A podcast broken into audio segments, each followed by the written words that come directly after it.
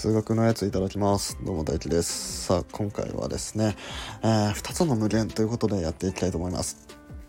はいまあ、無限って聞くとね、まあ、無限は無限だから、まあ、1つしかないだろうっていうふうにね、まあ、思われるかもしれませんけど、まあ実、際にはですね無限には何種類かあるんですね。はい、で今回はですねその中の、えー、無限っていうものの中の加算無限っていうものと不可算無限っていうものの2種類を紹介しようと思います、えー、まあめちゃめちゃ簡単に言うとですね、えー、加算無限っていうのは数えられる無限っていうもので不可算無限っていうのは数えられない無限なんですね。はい。でまあこれから解説していくんでまあ今はまだ、えこの意味は分からなくても大丈夫です。はい。まあとりあえずそんなもんなんだくらいであの捉えておいてください。はい、それではですねまずこの2つの無限っていうものが、まあ、どんな時に現れるかっていうことなんですけど、まあ、これはですね、えー、集合の要素の個数を数える時に出てきます。うん。まあ、例えばですね、えー、12345っていう集合があったとします。でこの集合の要素の個数は、まあ、もちろん5個なんですけどね 12345で5つ、まあ、当たり前すぎるんですけど、まあ、こういうふうにですね、まあ、要素の数が有限であれば大して難しくないです。まあただ数えればいいだけなんで。うん、だけどもうこの要素の数が無限にあったらどうしましょうっていうのが今回の理論なんですね。はい、で無限にあるもあるものを全部数えるわけにはいかないですよね。うん、まあかといってこう無限個って言えばいいのかって言われると言っていいのかというとそうでもないんですよ。うんまあ、例えば自然数っていう種が無限無限個ありますと。整数っていう集合も無限個ありますと。うん、じゃあこの2つの無限個は同じものなのかっていうことですね。まあ、同じ無限個っていうふうに使うわけだからもちろんこの2つの無限も同じにならなきゃいけないと。さらに言うと実数っていうものも無限個ありますと。うん、この無限も同じなのかっていうような感じでその一概に無限個って言っちゃいけないんですよね。うん、ということで、えー、まあ、今回のテーマである、えー、加算無限とか不可算無限っていうものが出てくるんですね。はい、それではまずは加算無限数えられる無限の方からいっていこうと思います。はいえー、加算無限っていうのはですね、えー、自然数の個数なんですね、うん。そして整数の個数でもありさらに有理数の個数でもあるんですね。はい、自然数っていうのは12345っていうような数で整数はその自然数にマイナス0とマイナスを加えると整数になりそこにさらに分数も加えると有理数になるんですけど実はですねあのこの3つっていうのはね個数が一緒なんですよ。まあまあまあまあ皆さん言いたいことは分かります。有理数の中に整数があって整数の中に自然数があるんだからそんなわけないだろっていうことですね。うん、分かりますよ。うん、俺も最初思いました。うんでも確かに、まあそうなんですよ。もし有限の集合であれば、その感覚は合ってるんですよ。うん、合ってるんですけど、今回は無限個なんですよ。うん、無限個あるので、それは通用しないんです。でこれは昨日の放送でも言いましたけどその無限っていうのは、まあ、現実には存在しないものなんで、えっと、直感に従ってやってしまうとその有限の感覚で無限を扱っちゃうんですよね。うん、だからその直感的に扱うとその無限っていう扱い方を間違えてる。無限の扱い方を間違えちゃうんですよ、うん、だからえー、っと数式だったりとか論理を使って考えないとこの無限っていうものについてはちゃんと向き合えないんですね。はい。なんでここでは、えー、と2つの集合のどっちの個数が多いか、まあ、もしくは同じかっていうどういうふうに判断するのかっていうのを考えてみましょう、まあ、まずはね分かりやすく有限の場合から考えましょう。例えば12345っていう集合と ABCDEF っていう集合、まあ、この2つの集合があるとしてでこの2つの集合どっちの方が個数が多いでしょう、うん、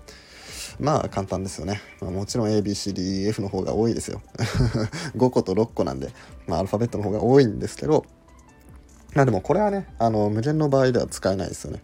その無限個数えるわけにはいかないいかないんで、まあ、今回有限個だったんで5個と6個って数えられましたけど無限個を数えるなんてできないんでだからこれは使えないと。だからちょっとね考え方を変えなきゃいけないと、うん、そこでですね、まあ、こんなことを考えます、うん、えー、っと1と A をペアにするで2と B をペアにするで3と C をペアで、えー、4と D をペア5と E をペアにしてやると最終的に F だけ余りました。ということはアルファベットの方が多かったよねっていうような理論なんですね。この方法だと、えー、個数を数えないんで無限の場合でも使えそうですね。ということで、えー、実際にやってみましょう。はいえー、今回は自然数の集合と整数の集合これを比べてみたいと思います。はい、それではペアを作っていきましょう。えー、自然数の1っていうものと整数の0をペアにしましょうまず。はい、でその次に自然数の2と整数の1をペアにしましょう。はい、次に自然数の3と整数のマイナス1をペアにしましょう。はい、で次に4と2をペアにします。っていうふうにやっていくんですね。まあ、これあの分かりやすくすると,、えー、とまあ例えば上の段に12345678910っていうふうに書いていってでその下の段に、えー、01マイナス12マイナス2っていうふうに0プラスマイナスプラスマイナスプラスマイナスっていうふうに書いていくと。でそしたらこの縦の列で、えー、どんどんペアが作れていくわけですよね。はい、でそうすると、まあ、それぞれね無限個あるので余りなんて出ないんですよ。はいまあ、これもね、えーと、有限個のまあ直感的に考えちゃうと余りが出るように思えるんですけど今回はこれ無限個あるんで余りなんて出ないんですね。はい、でこれ自然数と整数の個数を、まあ、一個一個ペアにして比べてったら余りが出なかったっていうことは自然数と整数の個数は同じなんですね。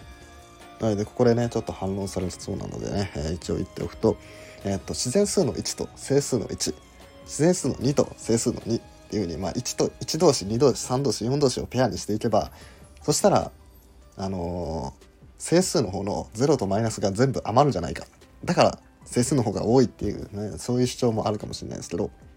ここで重要なのはですね、えー、余りが出ないように、えー、そういうペアを作るのが、まあ、最低1種類ある、うん、まあさっきの例ですね。さっきの例が最低1種類ある時点でもうそれは同じ数なんですよ。うん、だからまあいろんなねペアの組み方あると思います1と2と2と3と ,3 と4みたいな風にペアにしてもいいですし1とマイナス1とか2とマイナス2みたいなペアの仕方もいろいろありますけど、えー、そういう風に、えー、そういう風に余りが出る取り方もできるけどその余りが出ないように取る方法が1種類あるっていうことはもうその時点で個数は一緒なんですね。うん、だから、えー、自然数と整数の個数は同じっていうことが言えるんです。はい、で、えーと、同じような理論でですね、自然数と有理数、えー、分数で表せる数ですねっていうのも、えー、同じ個数になるんですね。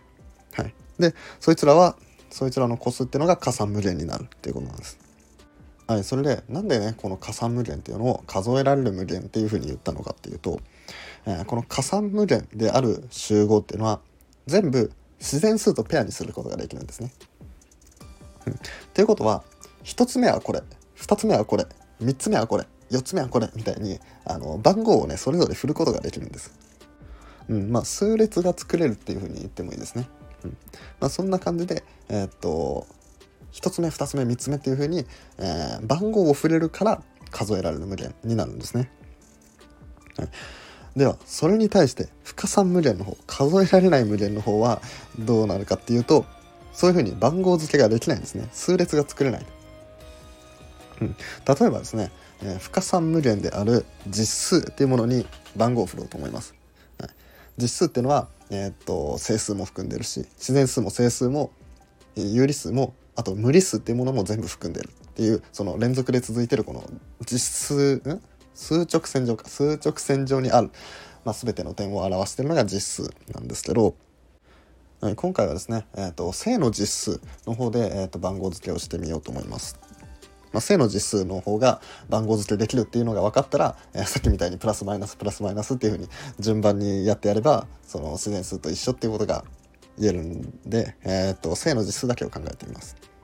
で、えー、とあれですね正の実数と0も 加えます。あの0と正の実数で考えます。でこいつを、えー、っと小さい順に番号をつけていきたいなっていうふうに考えるんですね。まあ、そしたらまあ1番目はもちろん0ですよね。じゃあ2番目は何ですか、うん、っていうのを考えてきたんですけど2番目って0.0000001ですか？いや違いますよね。それに0を1つ加えた0.0000001っていうものの方が小さいですよね。うん、じゃあそれが2番目ですかって言われるとそれもそうじゃないと。さらにそれに0を1個0を1個加えた数0.000000001っていうものの方が小さい。じゃあそれが2番目ですかって言われるとそれも違うと。っていうようなことがもうずっと無限に繰り返されちゃうわけです。永遠に続けられちゃうんですね。はい、だからですねあの0より0の次の数って言ったらいいのかな0の次の実数っていうものは存在しないんですよだから番号付けができないんですよねだからこれは不可算無限、まあ、数えられない無限っていう風になるんですねでまあ今回はねまあちょっとえー、なんだろうな感覚的にやりましたけどこれはねちゃんと数式でやろうと思ったらねあの対角線論法っていう、えー、やつがあるんで、まあ、気になる方はね是非調べてもらえればと思います。はい、でこの加算無限と不可算無限まあいろいろ話していったんですけどこの2つにはですね、えー、大小関係があって、えー、不可算無限の方が大きいですね。まあこれはまあもちろんそうですよね、えー、整数の個数よりも実数の個数の方が多いっていうのはまあなぜかここだけはね感覚的には合ってるんですよね。だけどそれ以外に関してはあの感覚的にはできないと整数と自然数が一緒だし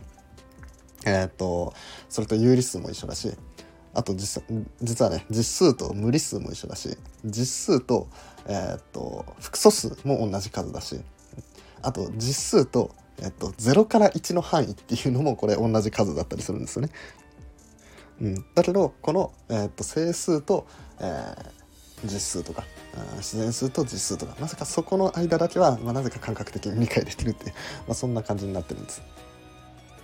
はい、そしてですねその無限の個数っていうのは、えー、今言った加算無限不加算無限以外にも、まあ、あるんですけどその加算無限っていうものが最小のものだっていうことが実は知られてるんですね。あとそれとですねあとこれもちょっと言いたいんですけどあの連続体仮説っていうのがありましてですねあのこれは、えっと、加算無限より大きくて不加算無限より小さい無限の個数が存在しないっていう、まあ、仮説なんですね。うん、でこういうまあ、えー、連続体仮説っていうのがあるんですけどこれがちょっとよく分かんない状態にありまして、うん、これは俺もね全然分かんないんですけど正しくてもいいし間違っててもいいっていう、まあ、正しくても矛盾しないし間違ってても矛盾しないっていうよく分かんない状態になってるんですね まあこれについては本当に俺もね全く知識がないんで全然分かんないんですけどえー、そんなね、えー、考え方というかそういう連続体仮説というものがあるということなんですね。はいまあ、そんな感じで、えーまあ、無限というものはね何種類もあるんだよっていうお話でした。はい、今回の、え、ラジオは以上になります。このラジオ面白いなって思ってもらえたらね、是非他の放送もね、そのまま聞いてもらえたらなって思います。あとですね、俺は今ね、あのミステリーのやつっていうチャンネルもやってて、そこではですね、俺がミステリー小説について話しているので、よかったらそっちもチェックしてみてください。それでは、ごちそうさまでした。